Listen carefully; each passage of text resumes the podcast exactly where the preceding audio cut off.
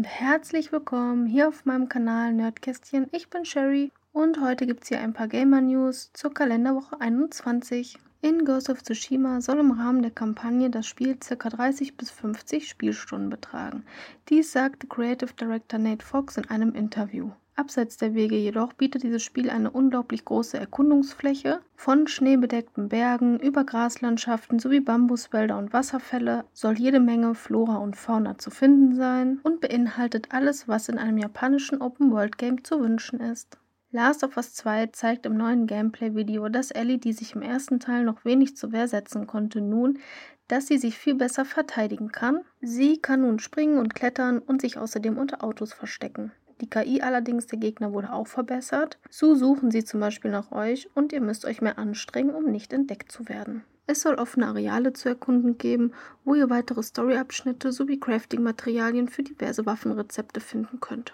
Für Pokémon Schwert und Schild gibt es noch vor dem neuen DLC die Insel der Rüstung, die Ende nächsten Monats erscheint, einige Events.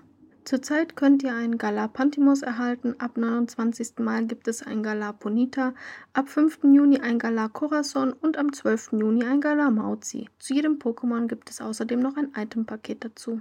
Dann wurde noch diese Woche ein neues Harvest Moon angekündigt. One World soll dieses heißen. Man soll wohl zu einem Abenteuer aufbrechen, welches einen rund um die Welt führt. Es soll eine neue Engine und auch eine neue Grafik haben. Erscheinungstermin ist bisher Herbst 2020.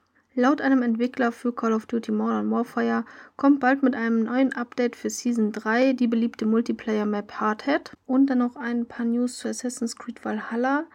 Die Map soll jetzt doch größer sein als wie vermutet. Dies sagte der Producer Julien Laferrière, nachdem ein Tweet zuvor das Gegenteil behauptet hatte. Der wurde allerdings wieder im Nachhinein gelöscht. Exakte Zahlen wurden bisher allerdings noch nicht genannt, aber das gesamte Land, also in diesem Fall England, soll wohl nachgebaut worden sein, sowie große Teile Norwegens und sogar geheime Welten. Also viele Stunden Gameplay sind garantiert. Ja, ich hoffe, diese kleine Newsrunde hat euch gefallen. Lasst mir gerne ein Däumchen nach oben, ein Herzchen, ein Abo und ein Follow da. Vergesst auch nicht, das Glöckchen zu aktivieren, damit ihr auch kein neues Kapitel von mir verpasst. Habt noch einen schönen Tag. Tschüss.